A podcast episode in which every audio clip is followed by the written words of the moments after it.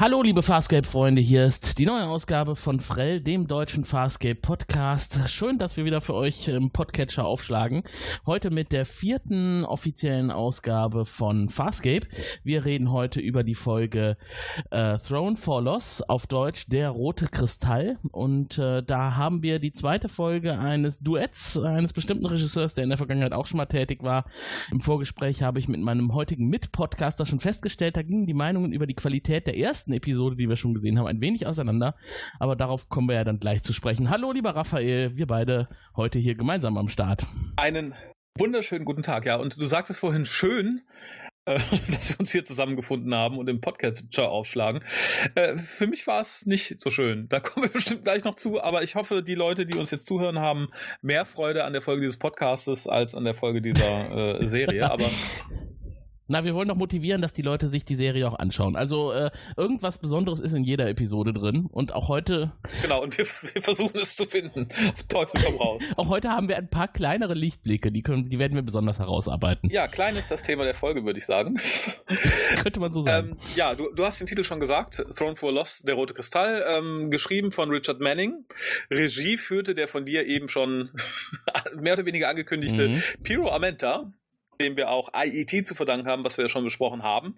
Und ich glaube, so wirklich auseinander gingen wir da nicht. Ich glaube, wir haben dann nur gesagt, selbst doofes Farscape ist auch irgendwie noch eine mittelmäßig gute Folge und ja, diese Folge strebt sich an, äh, uns da Lügen zu strafen. Sie wurde in Amerika ausgestrahlt am 9.4. im Jahre 99 als vierte Folge der Serie. In Deutschland am 19.09.2000 als zweite Folge der Serie. Was ich für eine außergewöhnlich dumme Entscheidung halte. Und ja, ich glaube, das war's von Eckdaten, wenn ich nichts vergessen habe. Dann kommst du jetzt zum Inhalt und ich beneide dich nicht. Ja, äh, der Inhalt. Hm, ja, wir kommen aus der letzten Woche. In der letzten Woche hatten wir die Episode, in der Moja von Käfern überfallen wurde und eine Käferkönigin dort ge gebärt hat. In dieser Woche wird die Moja wieder überfallen. Diesmal sind es Außerirdische, die wir noch nicht kennen, die Teflex, die ähm, auf der Suche nach Wertgegenständen sind. Und da entdecken sie einen einzigen als erstes und das ist unser Dominar Rigel, den sie sich schnappen, entführen Charakteren auf einen Planeten mitnehmen und von dort aus eigentlich verhandeln wollten wegen Lösegeld. Das kommt alles nicht so, wie sie sich gedacht haben. Am Ende ist diese Folge eigentlich ähm, eine Mischung aus Befreiungsaktion und äh, weiterer Erkenntnis darüber, was Zen alles so machen mhm. kann, ähm, was die Außerirdischen an äh, speziellen Fähigkeiten haben, die vielleicht auch später in der Folge nochmal relevant werden könnten. Wir sind auf einem neuen Planeten, den wir noch nicht kennen, äh, mit besonderer Kulisse. Ich glaube, da oh ja. kommen wir gleich noch drauf zu sprechen. Also ich glaube, da ist relativ viel Farbspray verwendet worden im Wald. ähm, ja, insgesamt äh, sage ich mal, kann man sich die Folge mal angucken. Man sollte sich oder man muss es nicht unbedingt zweimal tun, aber äh, einmal kann man sie gesehen haben. Es ist halt eine von den Hinführungsfolgen und für mich äh, äh definitiv so eine Übergangsfolge von den ersten etwas schwächeren Folgen hin zu den besseren. Denn ab nächster Folge geht es dann so richtig ja, los. Ähm, tatsächlich, ich, ich fühlte mich auch beim nochmaligen Sehen jetzt ein bisschen an die schwachen Folgen der ersten Star Trek Next mhm. Generation Staffel erinnert, die sich halt so anfühlen wie, ja, wir müssen ein paar Sachen erklären und wir haben so ein bisschen Plot und da mischen wir einfach mal was Schönes draus. Äh, ich nehme an, du hast die Folge wie immer auf Deutsch geguckt. Genau, ich habe sie auf Deutsch gesehen. Ich habe es ja mal versucht, muss ich sagen. Respekt. Ja, und da ist mir aufgefallen, warum ich es ungern tue, weil zum einen Aarons Stimme ist die von Bart Simpson. Mhm. Da komme ich gar nicht drauf klar. Äh, und zum anderen sind halt so wirklich Übersetzungslapsi drin, wo ich denke, naja, nee, das, das muss nicht sein. Ähm, hier fällt mir eine Sache ein, da kommen wir schon später noch drauf zu sprechen. Das war halt eine der unzähligen ähm, Referenzen, die Crichton gerne raushaut, ja. äh, so popkulturiger Art. Ähm, und zwar sagt er hier, er zählt verschiedene Filme von John Wayne auf, nennt unter anderem Genghis Khan. Und im Deutschen sagt er, ach nee, vergiss ihn, da hat er gar nicht mitgespielt. Das ist tatsächlich eine glatte Lüge. Er sagt halt im Englischen, und das zu Recht, naja, er vergisst ihn, es ist kein guter Film, jeder macht mal einen schlechten Film. Und das oh, okay. finde ich halt so, schwierig. Also da wird man auch eine lippensynchrone Lösung hätte finden können haben ohne den Sinn zu entstellen. Da zeigt sich mal wieder, wie gut das ist, dass wir geteilt schauen, ja. der eine Deutsch, der andere Englisch und wir es immer so ein bisschen vergleichen, weil das mir natürlich überhaupt nicht aufgefallen, weil ich ja die, äh, das englische Original nicht gehört habe. Ähm, was mir aber auf jeden Fall aufgefallen ist, ist dieser Zirkus an mhm. Popkulturvergleichen in dieser Folge wieder. Also da legt John so richtig los. Und was du eben sagtest, lustigerweise, ich meine, ich habe ja wirklich Farscape schon sehr oft gesehen. Mir ist es heute zum ersten Mal aufgefallen, ich habe eben gerade noch die Folge geschaut, ähm, dass ähm, Aarons Stimme tatsächlich die deutsche Stimme von Bart Simpson ist. Und das ist lustig, dass du das jetzt erwähnst, weil es mir heute tatsächlich ja, zum mir, ersten Mal. Mir, wie gesagt, auch. Ich habe ja öfter mal reingeguckt oder so und dachte, ja, mhm. versuch's es mal. Aber wie gesagt, so nach den ersten fünf, sechs Minuten war ich dann komplett raus und dachte so, nee, das, das klappt auf keinen Fall. Ähm, mir wäre es im Deutschen auch nicht aufgefallen mit äh, John mhm. Wayne, wenn ich ja, den Film nicht zufällig kenne. Deswegen wäre es ähm, mir gar nicht aufgefallen, insofern. weil ich John Wayne-Filme eigentlich per se nicht kenne. Das äh, ist nicht so, nicht so mein Genre ungefähr. nee, me meines auch nicht. Also wie gesagt, das sind ja auch größtenteils ja, sehr, mhm. sehr spezifisches Genre. Insofern, ähm, ja, aber ähm, wie gesagt, ich habe mich halt gefragt, wie kann sowas passieren? Reden die vielleicht, und das ist, glaube ich, nicht von der Hand zu weisen, einfach zu schnell, gerade John, dass man sagt, okay, Kacke, da kriegen wir Lippensynchron nie im Leben irgendwie den Inhalt vermittelt ich oder könnte so. Es mir nicht anders, ich könnte es mir nicht anders erklären, nicht. weil es macht ja überhaupt keinen Sinn hier, diese, die Aussage so zu verdrehen, wie du es eben beschrieben hast. Nee, eben. Oder man versuchte, hm? oder man versuchte John Wayne direkt zu entschulden für den Film und sagt, nein, sagen wir halt, der hat da nie mitgespielt. Ja, das war eben auch mein Gedanke, aber ich kann es mir ehrlich gesagt nicht vorstellen, dass wir dann doch so, so klein äh, gedanklich sind hier in der deutschen Synchronisierung, dass wir äh, da wirklich so, so ungnädig mit umgehen. ähm, ich dachte eben gerade, vielleicht schaffen wir es ja im Laufe unseres Podcastes irgendwann dann auch mal jemanden aus dem Verantwortungsbereich der Synchronisierung einzubauen. Dass wir vielleicht mal ein Interview machen oder sowas. Das wird sich ja bestimmt irgendwie machen lassen. Ich, ich denke doch auch. Ähm, Ne? Also solche Sachen ist tatsächlich interessant. Es ist ja unnötig. Ja. Oder einfach nicht zu vermeiden. Ähm, mhm. Unnötig, ja, kriege ich da den Bogen geschlagen? Ja, es, es war unnötig, zieht sich aber aus, durch die Folge und das ist einer der, der lustigen Pluspunkte und das ist Crichtons Unfähigkeit, sich den Namen der Außerirdischen zu merken, die da eigentlich Tablex heißen, er nennt sie mhm. die ganze Zeit Tabloids, mhm. äh, was direkt schon in der ersten Szene irgendwie vorgestellt wird und sich dann wirklich durch die ganze Folge zieht. Wobei das in Zusammenhang mit den vielen anderen Kommentaren über Crichton in dieser Folge. Und das fand ich schwierig. Da macht die deutsche Ausstrahlungsreihenfolge fast mehr Sinn. Ich finde, Crichton wird hier von allen viel zu wenig Credit gegeben für das, was er in den äh, zwei bis drei mhm. Folgen vorher schon getan hat. Also sie halten ihn alle für dümmer und erklären ihn mhm. für dümmer, als er eigentlich ist. Das führt zu teilweise sehr lustigen mhm. ähm, Ideen und zu sehr lustigen One-Linern aber wirkt ein bisschen, als wäre das Skript entstanden, bevor der Rest irgendwie klar war oder wo man wusste, wo man es hinpackt. Ähm, ja. Und das fand ich ein bisschen also das schade. Ist tatsächlich, äh, das hat Mary in einer der letzten Folgen auch schon gesagt, diese äh, Vergleiche, die Crichton ständig bringt, ähm, das führt tatsächlich auch dazu, dass er so ein bisschen in die Jux-Ecke abgeschoben wird, auch gerade jetzt am Anfang der Serie. Ähm, und das war heute für ja. mich ein bisschen heftig, deswegen sagte ich Zirkus. Ne? Also das war wirklich so viel, was er da eingebracht hat ähm, an, an Vergleichen. Das, äh, ja, weiß ich nicht, war ein bisschen too much, weil die Kollegen auf der Moja können damit ja wirklich nichts anfangen und der Zuschauer denkt sich auch irgendwie, naja, muss das jetzt unbedingt so in der Tiefe sein. Ja, vor allem, es wird ja immer weniger verständlich, je älter die Serie wird. Also ich glaube tatsächlich vor mittlerweile 20 Jahren konnte man mit vielen Sachen mhm. noch sehr viel mehr anfangen, als das in 20 Jahren der Fall sein wird und teilweise jetzt schon. Aber ähm, das wird ja zum Glück äh, im Laufe der Serie na, weniger oder zumindest regulierter und ein bisschen intelligenter eingesetzt. Insofern ähm, sind das, glaube ich, hier noch Kinderkrankheiten. Meinst du wirklich, in ein paar, in ein paar Jahren kennen die Jugendlichen den Roadrunner da bin ich, nicht mehr? Ich bin mir sehr sicher, dass viele Jugendliche heute den Roadrunner schon nicht mehr kennen.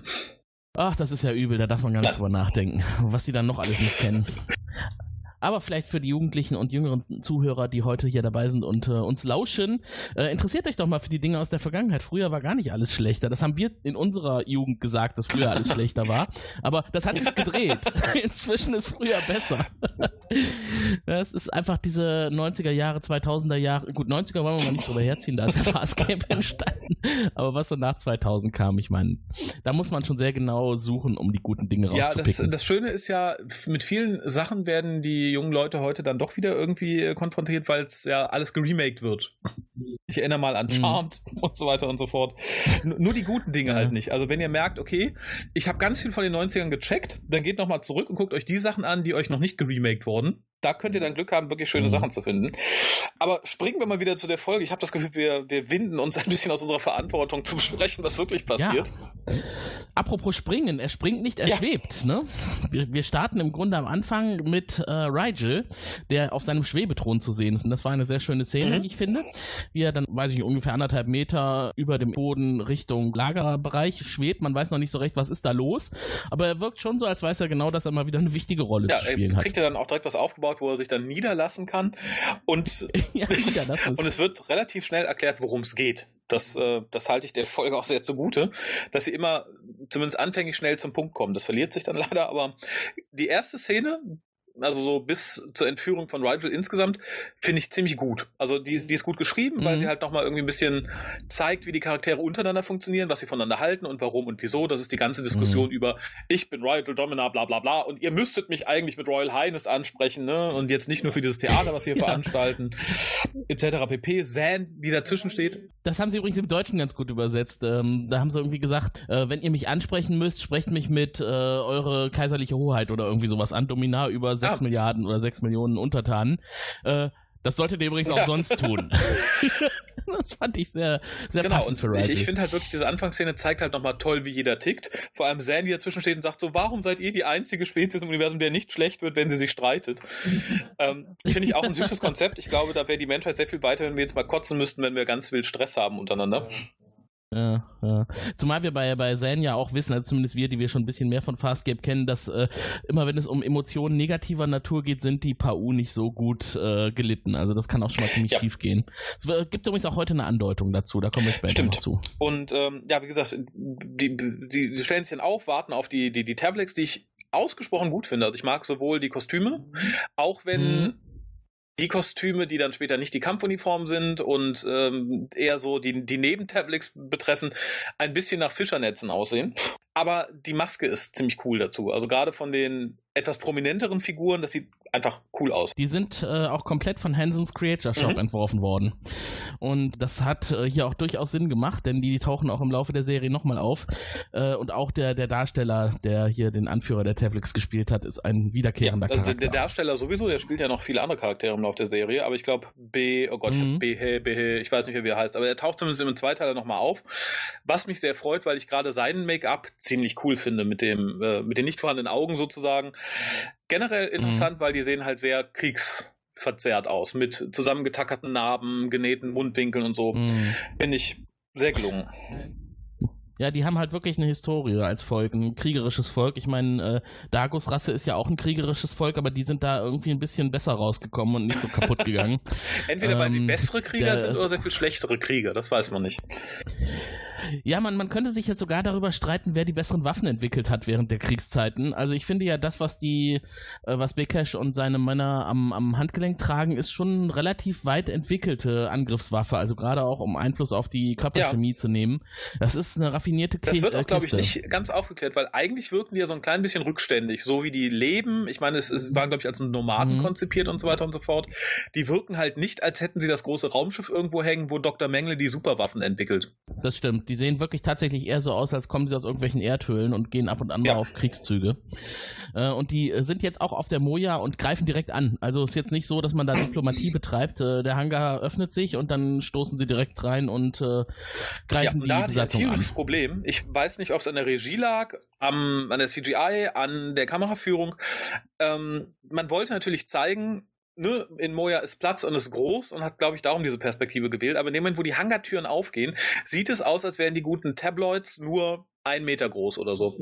Ganz furchtbar. Ich habe wirklich dann ja. erstmal Mhm. gedacht, ich so, die waren doch nie so klein. Du kennst ja, das kann doch nicht. Mhm. Es, es löst sich dann auf innerhalb der nächsten ein, zwei Minuten, als dann gekämpft wird und gerangelt wird und so weiter und so fort. Aber da dachte ich, da ist doch ganz furchtbar was schiefgelaufen. Also da, das muss doch jemandem aufgefallen sein, dass das keine Perspektive ist, um das vernünftig darzustellen, weil die wirken in dem Moment so unbedrohlich. Das hätte auch in dem Moment total lustig weitergehen können. Wenn die Leuten vors Das Knie stimmt. schießen oder so und äh, Crichton tritt einmal kräftig zu und die fliegen durch, die, durch den halben Hangarraum. Und Was man sich jetzt vorstellen könnte, ist, dass sie die Kamera wahrscheinlich für die Szene so eingestellt haben, dass sie halt schwenken kann, äh, wenn der Angriff erfolgt und dass man das nicht gemeinsam getan hat mit den Schauspielern, die dann in der Tür stehen, wenn Ja. die Tür aufgeht. Weil wenn man nur die Tür äh, mit der Kamera quasi in, in, in Fokus nimmt, dann sieht man halt auch nur die Tür und kann die Größenverhältnisse Genau, schwer und wie gesagt, das sieht halt wirklich schlecht aus. Und äh, das versaut mir ja. so ein bisschen die Szene, die ich ansonsten sehr, sehr gut finde. Die Musik ist stimmig, der Schnitt ist stimmig, es mhm. vermittelt sofort irgendwie eine sehr aggressive und sehr gespannte und sehr actionreiche Haltung, was selten ist. Also mhm. auch in anderen Science-Fiction-Serien, gerade aus den 90ern, 2000ern, da ist es immer sehr schwer, ähm, so ad hoc so eine Angriffsstimmung aufzubauen. Und ich finde, das gelingt hier sehr gut, auch noch in den zwei, drei Szenen, die später in der Folge kommen, wie der Kampf in den Ruinen und so weiter und so fort, durch diese etwas metallastige Musik, diesen sehr straffen Schnitt. Das hat mir unheimlich gut gefallen. Also man ist in diesem Moment sofort drin. Man wird auch ganz schnell ja. raus. Und dadurch, aber und dadurch, dass die Serie ja auch ganz neu ist, wissen wir als Zuschauer ja noch gar nicht, was traut sich die Serie. Ne? Also als der Angriff erfolgt, wird Zen ja erstmal mhm. erschossen, in Anführungszeichen. Und man denkt sich, ah super, jetzt wird ein, eine Charakter, ein Charakter, den ich jetzt schon über einige Folgen kennengelernt habe und der, den ich eigentlich ganz cool fand, direkt umgebracht. Echt? also so weit war ich nicht. Also mir, mir war damals, glaube ich, schon klar, dass die nicht in, also ich glaube, wir waren auch in den 90ern und 2000ern noch nicht so weit, dass wir in Betracht gezogen haben, dass Hauptcharaktere sofort ausgeknipst werden. Aber es ist nicht klar, ob sie tot ist oder nur betäubt. Also ich meine, John ist natürlich dann direkt zur Stelle und prüft das, aber sie wird ja erstmal angeschossen. Äh, ja, wie gesagt, aber dass sie tot ist, habe ich nie in Betracht gezogen. Also ich glaube, es war dann so, ne, ja, mhm. vielleicht hängt sie jetzt da rum und muss irgendwie ein bisschen versorgt werden oder so. Ähm, was ich hingegen relativ krass fand, ähm, war die Ansage des, des einen äh, Tavlex zu Dago, der offiziell sagt so, so, und jetzt stirbst du. Das finde ich so, ja, ja, passt doch. Zu genau, dem, was wie gesagt, da dachte ich, okay, mir war auch klar, dass Dago im Moment nicht stirbt, aber allein so eine verbale Ankündigung finde ich für eine, in Anführungszeichen, Kinderserie schon relativ, äh, ja, stolz. Hätte ich nicht mit gerechnet tatsächlich. An der Stelle vielleicht auch eine ganz gute Abrundung dieser gelungenen Kampf- und Angriffsszene, dass man dann auch eine mhm. Spannung aufbaut für die spätere Rettung auf dem Planeten, weil man dann auch gar nicht weiß, wie gefährlich dieser Gegner sein wird und was kann da alles passieren. Ja, da wobei ab, ab da nimmt für mich die Folge einen rasanten Weg Richtung Abgrund, finde ich. Im wahrsten Sinne des Wortes. Und wen nehmen sie mit Richtung genau, Abgrund? Ähm, das fand ich übrigens sehr niedlich, wie er in der Sack übergestülpt wird. Er fliegt noch so im Sack ein bisschen rum, zappelt, schreit. Das war alles ziemlich cool gemacht. Ja, weil er ja auch oben auf seinem genau. Thron gesessen hat, ne? Und, und hat er eigentlich jetzt erwartet, dass ihm gehuldigt wird. Und dann stülpt man ihm erstmal diesen dreckigen Sack über den Kopf und, und vorbei ist mit der dominanten Position oberhalb aller, genau. zu dem man und, äh, aufschauen äh, muss. Er kommt ja später noch in diesen Sack zurück, was auch wieder sehr, sehr schöne Szenen nach sich zieht. Ähm, hm. Nur hier setzen für mich so viele Sachen an, wo ich denke, boah, puh. Zum einen, ähm, das wollte ich für noch sagen, auch als du von der Waffentechnologie geredet hast, ich finde halt, das Konstrukt um diese Waffe ist relativ sinnfrei, weil der junge Mann, der halt an Bord von Moyer verbleibt, weil sie ihn gefangen haben, wird bewusstlos, das Ding fällt ab. Aaron sagt dann, ja, das macht ja auch mhm. total viel Sinn, weil wenn ihr bewusstlos seid, wollt ihr ja nicht, dass man euch den Arm abschneidet, um an die Waffe zu kommen. In einem Atemzug sagt der junge Mann aber, man kann die Waffe nicht abnehmen. Das heißt, es ist schon okay, wenn man ihm den Arm abschneidet, wenn er wach ist, ja? ja. Also, ja, es ist vielleicht noch nicht so ganz ausgereift. Ähm, ähm, man weiß ja auch nicht, wie lange die die Waffe schon einsetzen und ob überhaupt schon sehr viele andere Rassen diese Waffe kennen und was man da eventuell äh, an das Vorteilen stimmt, aber das fand ich als Erklärung halt so ein bisschen, ne? Klar, man muss irgendwie dafür sorgen, dass Dago da äh, erstmal eine Gefahr ist, bla bla mhm. bla. Ähm, aber vielleicht sollten wir die Waffe auch erstmal beschreiben. Ne? Also es ist äh, eine Waffe, die man ums Handgelenk trägt, also äh, am rechten Arm. Äh, und die es ist sowohl Angriffs- als auch Verteidigungswaffe und auch Reaktionswerkzeug. Wenn man also angegriffen wird, dann kann man auch den Energiestoß, der dann quasi auf einen einschlägt, wieder zurückgeben. Wie wir später dann noch erfahren, man kann damit sowohl töten mhm. als auch betäuben. Und das Ganze stimuliert den Stoffwechsel des äh, Benutzers und treibt das Adrenalin hoch. Und ähm, wie du ja gerade schon so schön beschrieben hast, das Ding ist eigentlich dann fest am Handgelenk, es sei denn, man wird ohnmächtig, mhm. dann fällt es ab. Und das tut es hier auch, denn die Angreifer verschwinden nicht komplett. Äh, einer der jüngeren Vertreter bleibt da und der ist ohnmächtig und verliert in dem Moment seine genau. Waffe. Und Dago ist irgendwie dumm genug, möchte ich sagen, die einfach mal anzulegen im Gerangel. Ähm, was für einen erfahrenen Krieger auch schlecht ist, weil genau genommen, ich meine, klar, er wusste nicht, was es ist, aber spinnen wir es mal in Richtung Realismus weiter das sind Außerirdische. Die haben einen ganz anderen mhm. Stoffwechsel als Dago, ne? Das hätte er nicht überleben müssen. Ja. Ja, er ist mutig. Ich, ich, dachte auch, man schlägt den Bogen später mal, als Crichton das Ding anzieht und im ersten Moment sagt, er merkt nichts. Er fühlt sich eigentlich ganz gut. Da dachte ich, ja, okay. Habe ich auch gedacht, dass das passiert, ja. Ähm, ein großes Lob, äh, Lob, ein großes Lob an die ganze Crew. Ich finde, sie schalten relativ schnell, was da abgeht und was die wollen und so. Ähm, und warum die Rigel mitgenommen haben und ne, die wirken nicht sehr verdattert. Mhm. Das finde mhm. ich ganz gut und resultiert, glaube ich, auch ein bisschen aus dieser relativ angespannten Grundhaltung, die sie noch gegenübereinander haben, weil sie halt sagen, okay, na, ich vertrauen Rigel eh nicht und der verarscht uns jetzt vielleicht mhm. und das fand ich ganz gut und wirkt gerade am Anfang auch noch so ein bisschen, dass man sagt, okay, da haben wir halt ein bisschen Geschwindigkeit drin. Die müssen jetzt nicht lange überleben, es wird nicht lange geredet, genau. es, ne, es geht voran es ist am Anfang tatsächlich jetzt noch straff ja. in der Handlung und äh, so, so bleibt es dann leider nicht. Es äh, geht ja dann weiter. Ähm, Zan bleibt auf der Moja und kümmert sich um den verletzten bzw. betäubten Angreifer und der Rest der Besatzung will Rigel vom Planeten retten, denn wir, wir haben erfahren, Rigel ist ja nicht nur allein nach da unten entführt worden, hat auch was mitgenommen leider. Ja. Äh, denn um sich in Szene zu setzen, hat er eine Komponente von Moja entfernt, die aussieht wie ein schöner roter Kristall und das hat er eingesetzt mal ebenso in sein Zepter mit dem er eigentlich Ehrfurcht erzeugen wollte. Aber leider führt das dazu, dass Moja nicht mehr auf Stellarbeschleunigung bzw. Mhm. navigieren kann. Sehr richtig. Und das wäre normal mhm. für mich in einer normalen Folge der Fall gewesen, dass man da schnell zur Rettungsmission aufbricht. Ich finde es übrigens sehr schlau, dass man es mit dem Kristall gemacht hat. Und schlau finde ich, dass man das selber thematisiert, weil, weil Rigel das später bewusst ist. Hätte er den Kristall nicht dabei gehabt, hätten die einfach sagen können, naja, dann fliegen wir jetzt, ne? Scheiß auf den. Genau, das hat Dago doch auch gesagt. Ne? Er hat ja diese ja. Handgelenkswaffe an und kriegt sie nicht ab. Zu dem Zeitpunkt wissen sie ja noch nicht, dass die abgeht, wenn man betäubt ist. Und äh, das stimuliert ihn und er will eigentlich nur abhauen. Kann er aber nicht, weil das der Steuerungskristall Genau, und das, das finde ich halt ganz gut, weil ich glaube, es wäre vom Drehbuch her schwer verdaulich gewesen, dem Zuschauer zu verkaufen. Ja, ne, die mögen sich alle noch nicht untereinander und Rigel ist eh im Moment noch das große Arschloch, dem keiner vertraut. Äh, der ist jetzt entführt. Warum juckt die das überhaupt? Das hätte man anders, glaube ich, nicht konstruieren können. Mhm. Und das finde ich, das halte ich dem Drehbuch sehr zu zugute, dass man da diesen Weg gegangen ist und nicht irgendwie irgendeine moralische Akrobatik von wegen, nein, er ist ja einer von uns, bla bla bla. Ähm, Finde ich mhm. sehr schön. Aber hier beginnt dann wirklich das, was sich durch die nächsten für mich gefühlt dreieinhalb Stunden dieser Episode zieht. Ähm, ich habe bei jeder ja, genau genommen habe ich bei fast jeder Szene, außer bei so ein paar Schlüsselszenen, das Gefühl, sie ist nur drin, um die Handlung zu strecken. Auch das ganze Segment, wie man am Anfang Dago jagt, ja. zieht sich dermaßen. Ja. Ähm, das hätte man A überhaupt nicht gebraucht. Ähm, na klar, um die Funktion der Waffe zu erklären vielleicht, das wäre aber auch in, in, anderthalb Minuten abgefrühstückt gewesen. Aber dann erst der Versuch mit diesem, mit diesem Waterballoon, den ähm, Crichton dann wirft. Ähm, dann Crichtons tolle Lösung mit, mit Moja, äh, dass sie den Druckausgleich macht und Dago sehr günstig auf eine Tischkante fällt. Weiß ich nicht. Ach, vielleicht ging es doch tatsächlich in dem Moment nur darum, dass Aaron auf Crichton landet und man da so ein bisschen eine Szene bauen konnte. Ach, was machst du denn hier? Wir wollen, dass sie aufeinander fallen. genau. Ähm, Aber äh, wie, wie sie das genau gemacht haben, verstehe ich auch noch nicht so richtig. Also sie haben ja zuerst versucht, ihn mit der Wasserbombe zu betäuben und dem Schlafdunst von Zan und es hat sich alles ewig gezogen und dann kam ja. John. Bei mir hat es geklappt. Der Schlafdunst hat da angefangen zu wirken. genau, und hat bis zum Ende der Folge gewirkt. Ich hoffe, du hast trotzdem noch ein paar Notizen. ja, ja, keine Sorge. Ja. Aber ähm, wie gesagt, ich hatte halt wirklich das Gefühl, das wäre so ein Ding, das hätte man in anderthalb Minuten abfrühstücken können. Das zieht sich halt fünf, sechs, sieben, mhm. acht, neun Minuten. Und ähm, wie haben sie es dann, dann geschafft, dass er tatsächlich betäubt wurde durch irgendwie einen Druckausgleich oder ein Loch in der Hülle oder was? Also man hat auf jeden Fall von außen äh, gesehen, dass da was war, ne? Äh, genau, ich, Moja hat, also, wenn ich mich recht entsinne, ähm, einen Druckausgleich von irgendwas mhm. gemacht, wo sich Druck aufbaute.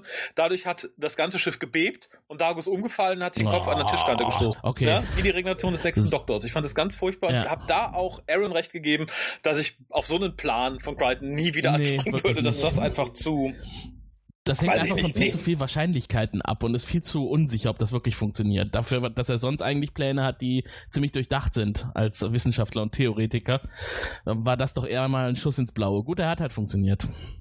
Das war ja. dann vielleicht ein, ein Dreh aus dem Drehbuch von Richard Manning, was dann noch eigentlich hätte verbessert werden können. Aber gut, wir wollen heute nicht so sehr auf ihn einschlagen. Es ist ja äh, aber verdient hätte das aber. Verdient hätte das aber. genau. Ähm, wer mir in, in, dieser Folge insgesamt sehr leid hat, waren die DRDs, weil zum einen fand ich sehr traurig, dass Dago nach einem mhm. tritt. Ähm, und äh, schön aber auch die Reaktion von Pilot, war das nötig? Ja, das hat sich gut angefühlt. Fand ich, das war ein schöner, war ein schöner Dialog. Ja. Äh, später muss halt ein anderer DRD auch noch leiden, weil ihm ein Arm ausgerissen mhm. wird. Ja, ähm, lieber der DRD als Pilot, ne? ja, ja, gut, dem wird das ja auch angeboten. Mhm. Da hätte man aber mehr zu tun gehabt, ne? ja. unter Umständen. Ja, ich reiß dir alle deine Arme aus. ähm, wobei ich mich da immer frage, kann, hat Pilot nicht die Möglichkeit, einfach mal seine Türen feste zuzuschließen? Bestimmt, aber er ist ja ein Diener des Schiffs und der Besatzung. Ich glaube, er darf das schon planmäßig gar nicht. Und, und ich glaube auch kaum, dass die Peacekeeper Moja so hätten wachsen lassen, dass äh, er sich da einschließen kann.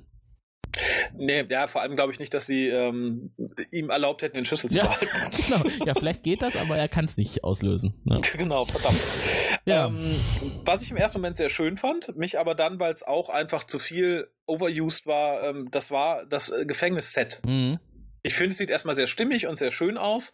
Auch da frage ich mich halt so ein bisschen, ne, sind es die Gebäude der, der Tabloids selber? Mhm.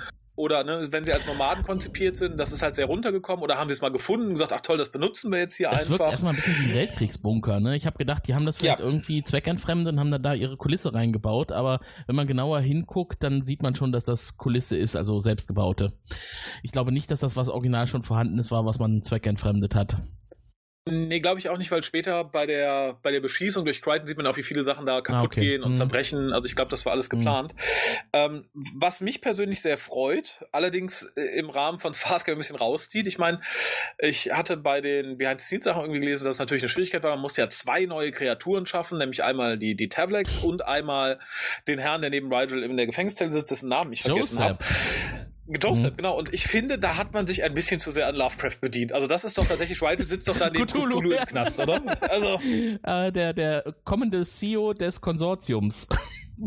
genau. Mhm. Ich fand den Charakter sehr cool. Äh, Auch sein, sein, sein Pseudospruch, dieses The Imperfection is yours, wirkte auch irgendwie Lovecraftisch Cthulhu-haft. Aber Das, äh, das, so sehr ich mich gefreut habe, das war... Das, die Szene müssen wir vielleicht auch ein bisschen erklären, ne? Rigel ist eingesperrt da unten mit diesem netten Cthulhu-Typen in getrennten Ja. Kammern und zwar in Schlamm eingebettet. Auch das ist eine sehr interessante Fesselungsmethode. Ich weiß nicht, ob es nicht einfacher gewesen wäre, ihn mit Stricken zu binden.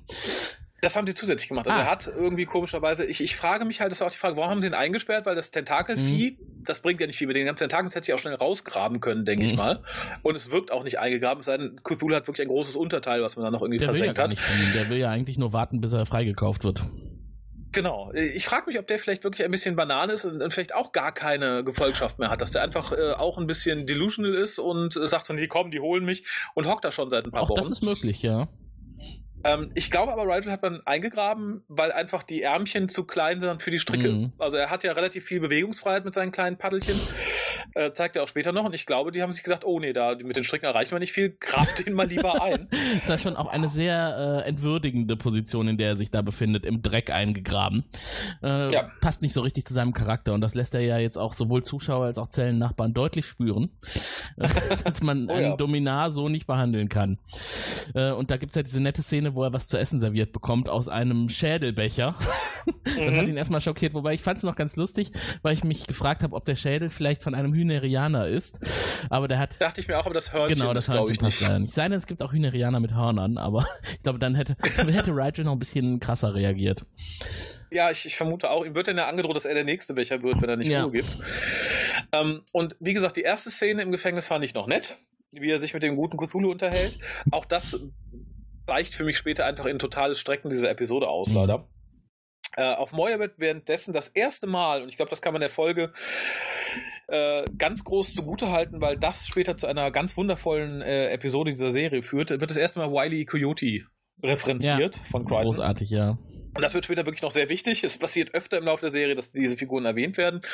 Und sie werden, so viel darf, darf, ich glaube ich sagen, werden auch mal gezeigt. Ach, auf, diese, Insofern, auf diese ähm, Folge freut freue ich mich euch. schon sehr, ja. Ja, Das ja, dauert aber auf leider noch ein bisschen. Äh, Falls man sich noch dran erinnert, irgendwie in vermutlich zwei Jahren, drei Jahren, wenn wir Genau. da sind, ich sag schon mal Dips. Die würde ich gerne besprechen. Ähm, und an Bord setzt sich halt neben viel, viel Gestreckerei einfach dieses Schema fort, dass Crichton wie der letzte Vollidiot dargestellt wird, was mich tierisch aufregt, aber trotzdem leider das, das angenehmste zu gucken in dieser Serie, äh, in dieser Folge ist, weil es halt einfach das das kurzweiligste Mhm. ist, nämlich die, die ganze Diskussion mit, ne, Aaron, ne, du hältst mich für doof, aber wir gehen jetzt da runter. Nein, ich gehe nicht mit dir runter und dann schlägt sie ihn halt nieder. Mhm. Ähm, finde ich sehr grenzwertig. Ben Prowler hat das noch so ein bisschen gerettet, finde ich. Weil eigentlich sollte er noch wach sein nach diesem Schlag. Und Ben Prowler hat gesagt, nee, Entschuldigung, mein Charakter würde nicht mit ihr da runterfliegen, wenn er jetzt noch wach wäre. Äh, und daraufhin kommt er halt erst wieder in, in, ähm, in, in, dem, in dem kleinen Raumschiff wieder zu sich. Ja, der erste Flug im Abfangjäger von Aaron, das äh, setzt sich später nochmal fort, aber es ist der erste gemeinsame Flug. Ja, und ähm, fand ich auch sehr gebastelt, weil meine erste Reaktion, ich meine, gut, man kann sagen, Aaron ist es ihr, Fighter, bla bla bla, aber meine erste Reaktion gew wäre gewesen, allein weil man ja Rigel mitnimmt und so weiter und so fort, dass man sagt, okay, wir nehmen halt so ein normales Shuttle von Moja. Mhm. Ähm, wobei ich gerade nicht weiß, hat Moja davon mehrere? Ja, ich glaube schon dann ist es eh hinfällig, aber für mich wirkt es so ein bisschen so, ja, lass die mal ihren Fighter nehmen, dann haben wir später für Dago auf jeden Fall noch was, dass er auch runterkommt. Ja, ja das stimmt. Das ist tatsächlich. Weil mit Aarons Ding kann er nicht, nicht fliegen. ganz eindeutig. Aber dann stufen wir es jetzt einfach mal so ein, dass Aaron gerne mit ihrem Abfangjäger unterwegs ist. Ja. Aber oh gut, und Rigel hätte eh noch reingepasst, der nimmt ja nicht viel Platz weg. Im Zweifel hätten sie ihn ja auch in Beutel einfach reinschmeißen können. tu in den Kofferraum, was? genau. Ähm, aber wo wir eben noch mal in der Zelle waren, ne, und während die beiden nach oh, unten fliegen, oh, ja. ähm, ist, sitzt Rigel ja auch noch da drin. Ähm, gab ja. es so eine Sache, wo ich mir dachte, auch wenn die Folge insgesamt etwas schwächer wird zum Ende hin, ähm, wenigstens werden weitere Hintergründe erklärt. Und gerade auch diese ja. Geschichte von Rigel, dass er eigentlich nicht der großartige Dominar ist. Ne? Er ist ja ähm, tatsächlich war erstmal und er hätte wahrscheinlich auch Anspruch drauf von der Thronreihenfolge, aber sein Cousin hat ihn ja verdrängt und er ist eigentlich völlig unwichtig und alle hassen ihn auf der Moja. Das kommt da aber noch nicht. Ich glaube, das ist halt das Schöne irgendwie an der Entwicklung. Das kommt ja erst ein bisschen später, als er halt sich halt drüber totlacht, dass man von, äh, von seinen Leuten ja Geld für ihn haben ja. möchte. Mhm. Ähm, und das kommt ja erst, nachdem Cthulhu schon gesagt hat, na, wir lösen dein Lösegeld aus, weil, äh, wenn wir dich haben, dann können wir von Ach, deinem du hast Volk recht, genau, das kommt später. Ja, vorher kommt ja auch eine Szene, in der er fliehen möchte und äh, er vorher die Suppe ins Gesicht geschüttet bekommen hat, weil er sie aus dem Schädelbecher nicht essen wollte. Und dadurch genau. hat sich der Schlamm etwas gelöst und Cthulhu, beziehungsweise Joseph, nennen wir ihn doch mal bitte Joseph, ähm, okay, okay, okay. hat versucht, ihn dann noch rauszuziehen und äh, die Flucht ist aber nicht geglückt. Er wurde tatsächlich, äh, sind wir da schon eigentlich an der Stelle? Aber ich glaube doch. Nein, noch lange nicht. Noch lange. Du meinst bei seiner Todesszene, ja. ne? Ja, okay, dann. Nee, also dann ich, ich bin gerade erst da, bei dem, bei, bei einer der, der, der Szenen, die mich am meisten schockiert hat. Also ich, ich bin ja tatsächlich, ich mag Van, aber ich mag halt so ihren ganzen spirituellen Background nicht, weil der halt dermaßen ausgeschlachtet wird, gerade so in der ersten Staffel, mhm.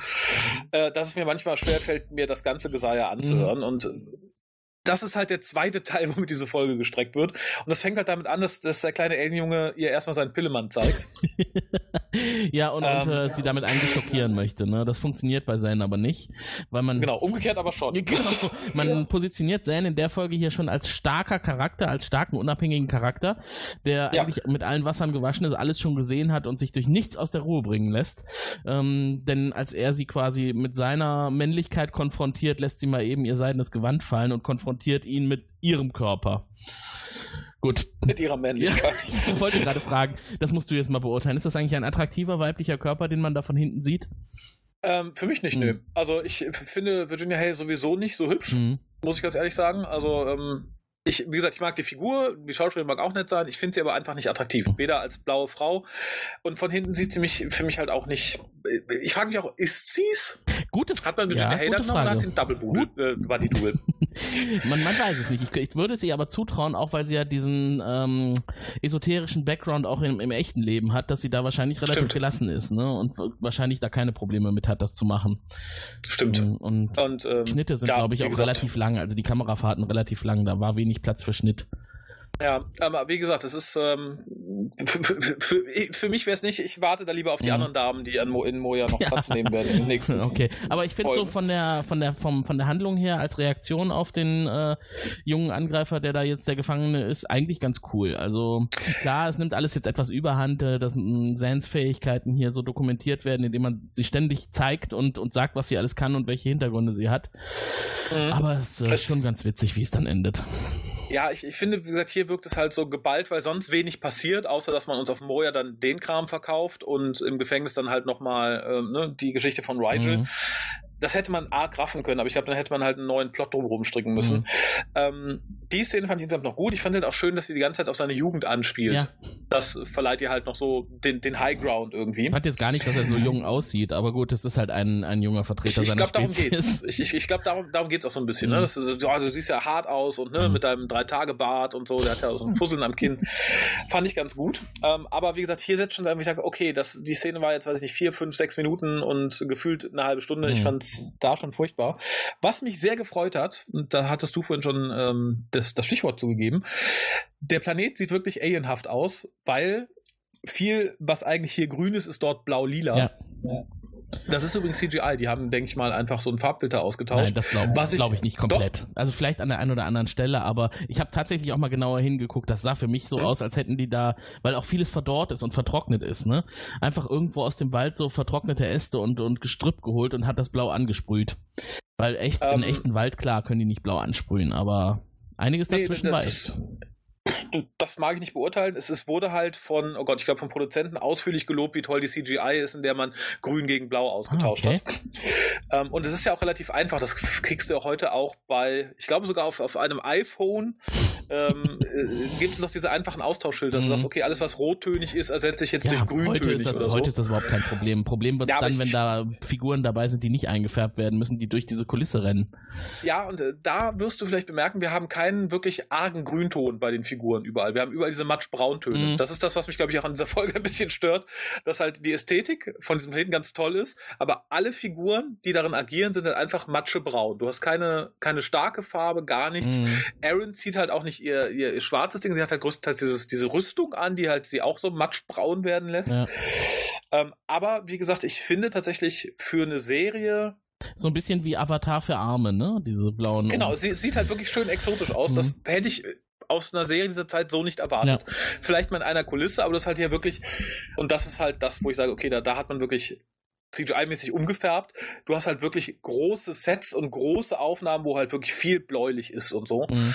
Und das sah beeindruckend aus. Es hat wirklich Spaß gemacht, mir das anzugucken. Das war auch so ein Fazit aus den Kritiken dieser Zeit, dass also viele geschrieben haben, das Gefühl, dass man auf einem fremden Planeten ist, das ist mit Star Wars vergleichbar. Dass man also ja. jetzt äh, das überhaupt, das überhaupt nicht in Frage stellt, dass man woanders ist als auf der Erde. Das war, genau. das war bei der ersten Folge unseres heutigen Regisseurs ein bisschen anders. Also äh, IET fand ich jetzt war sehr erdähnlich, aber diesmal haben sie es besser ja. hingekriegt. Man muss ja auch aus der Vergangenheit lernen. genau. Ähm, ja, noch in puncto Optik fand ich auch wieder sehr nett, weil die Reaktion sehr schön gespielt oder sehr schön geskriptet war. Und das ist halt dieses äh, Tool, mit dem man halt äh, ranzoomen kann, dieses Pseudo-Fernrohr, dieses mhm. Überwachungsgerät, mhm. was halt nicht irgendwie die Augen gestülpt wird, sondern du patsch, patschest dir so an die Stirn und dein Sehnerv reagiert dann halt anders mit Display und allem. Mhm. Und Crichtons Reaktion, als er das anzieht, ist halt einfach toll gespielt. Weil du halt, er macht nicht groß Bromborium, er sagt ja nicht viel zu, er zieht's an. Äh, äh, äh. genau. Ist halt das erste Mal, dass er es benutzt, ne? Und das. Äh, genau. Ja. Neue Technik ist für, für John ja ohnehin Standard. Jeden Tag gibt's irgendwas Neues. Er hat ja gar keine andere Chance. Mhm. Mm. Und, äh, Sie haben ja noch einiges dabei, also das ist ja nicht nur das einzige Gerät, Sie haben auch den Handschuh mitgenommen und Sie mhm. haben, ach nee, den Handschuh haben Sie gar nicht mit, doch, haben Sie mitgenommen, doch, genau, er ist ja bei Dago abgefallen und ja. den haben Sie mitgenommen und Aaron hat auch noch eine Waffe dabei. Genau, ja. und die führt zu einem ziemlich gebastelten Plot-Element, finde ich. Klar, Aaron ja. zieht dann die Rüstung an, geht zu den Leuten, fragt nach dem Weg. Und auch den Handschuh, ne? Also sie äh, trägt ja. auch den Handschuh und das war natürlich auch diskussionswürdig erstmal. Genau, ja, es wird viel diskutiert in der Folge. Mhm. Ähm, und auch da finde ich, wir haben gesehen, was mit Dargo passiert ist. Warum in drei Teufelsnamen wirkt es hier so, als würde Crichton die Erklärung akzeptieren? Ich komme dann gleich wieder hier hin, dann kannst du mich betäuben und gut ist. ja, das stimmt. Der, der, der, der, hat vor einer gefühlt einer halben Stunde gemerkt, dass wenn du das Ding anhast, du nicht einfach herkommst und sagst, ja, nimm mal ab. Aber vielleicht denkt er auch einfach, dass bei Dago die aggressiven Wesenszüge etwas mehr im Vordergrund stehen als bei Aaron. Dass sie das besser in Kontrolle hat. Ja, klar, ist Aaron natürlich auch eine Kriegerin, aber er traut ihr vielleicht da etwas mehr als Dago, weil die Rasse auch einfach ihm viel ähnlicher ist. Ja, gut, das, äh, ja, ich, ich glaube, die Verbindung nicht. zählt viel. Ich glaube mhm. tatsächlich, zu Aaron hat er ein engeres Verhältnis, weil er da auch eher die Menschen sieht. Mhm. Ähm, ja, und wie gesagt, die, diese ganze, diese ganze Szenerie finde ich dann teilweise so absurd konstruiert. Sie geht hin, fragt nach dem Weg. Die merken dann halt, uh, nee, die ist böse. Sie zieht dann extra noch ihren Helm aus, was sie sich eigentlich hätte sparen können, dass man sie halt nicht als Außerirdische erkennt. Mhm. Ähm, dann äh, hält sie die halt im Würgegriff, die andere Kriegerin, achtet gar nicht darauf, dass die anderen vielleicht auch wach werden könnten, was ich so als Krieger auch schwierig finde, muss ich sagen. Mhm. Und auch ihr Training als Peacekeeper sollte dem eigentlich vorgebeugt haben. Crichton sieht es natürlich, beschließt, die Waffe zu benutzen, die er noch da liegen hat von ihr. Überlädt die irgendwie. Ja. Du hörst eine Explosion, die wird uns nicht gezeigt, da haben wir gut gespart, muss ich sagen. Und natürlich hat diese Explosion auch zur Folge, nicht, dass Crichton stirbt, dass die anderen irgendwie ähm, total im Kampfmodus stecken? Nein. Oh, wir werden angegriffen. Ja. Lauft weg. Ja. Lasst den einen Außerirdischen, der uns gerade hier bedroht hat, einfach mal hier stehen. Das griff mir einfach zu nett ineinander. Ja, das passte nicht wirklich. Also ich meine, angegriffen ist was anderes, als wenn es irgendwo, wenn irgendwo was explodiert. Ähm, ein Angriff setzt voraus, da kommt irgendjemand auf dich zu und bedroht dich. Und das hier war irgendwie in der Ferne ein, ein, ein lauter Knall. Und ich Ja. sag mal so, wenn so eine Energiewaffe, ich stelle mir die jetzt einfach mal so vor, als wäre da wirklich unglaublich viel Energie drin gespeichert. Wenn sowas explodiert, das muss doch was eine größere Explosion auslösen. Als nur so ein Knall. Und dann hätte Crichton auch nicht so schnell davon wegkommen können, weil man, man hört ja dieses klassische Überladungsgeräusch. Ne? Genau. Und dann denkt man auch, die geht jetzt wirklich jede Sekunde in die Luft. Also viel Zeit kann er nicht gehabt haben, davon wegzukommen. Nee, erstmal das und vor allem ist die, Reakt äh, die, die Explosion ja auch auf Moja sichtbar messbar gewesen Hm. oder sichtbar sogar.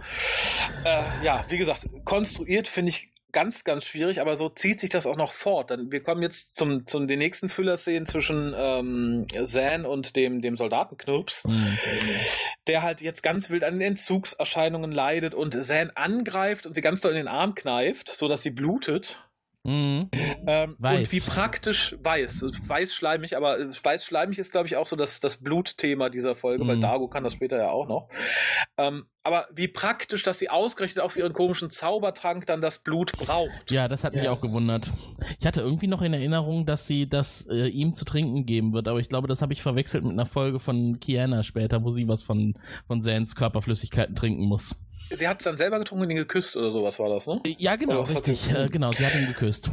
Ja, was auch, ähm, was aber ohnehin schon schwierig gewesen sein muss, weil er diesen riesen Mund hat, ne? Also Ja. diese außerirdische Rasse hat halt einfach einen sehr breit gezogenen, ziemlich ekelhaften Mund. Ja. Und äh, Zan eher einen normal großen. Aber wie gesagt, auch da hatte ich dann das Gefühl, okay, gestreckt, es wurde uns ja wieder gezeigt, sie kann jemandem die Schmerzen nehmen, Hm. was der Junge auch gut findet, aber wie gesagt, das zog sich Ja. wurde dann weitergeführt in der weiteren Szene dann wieder auf dem Planeten, weil Dago ist mittlerweile runtergeflogen. Oh, und weil wie er da steht, wie der Heiland himself, ne? Wie der Erlöser steht er da mitten auf der Lichtung in klassischer Pose, da hätte man ein Poster draus drucken können. Ja, äh, hätte man heute, glaube ich, auch getan, aber das wirkt halt dadurch, dass es halt. Es ist, wirkt halt so super abgedroschen. Mhm. Es war dann wieder so, ach ja, jetzt hat Aaron das Ding an, jetzt müssen wir wieder einen Kampf haben, damit Aaron das auszieht. Nicht, dass wir das schon bei Dago gesehen haben.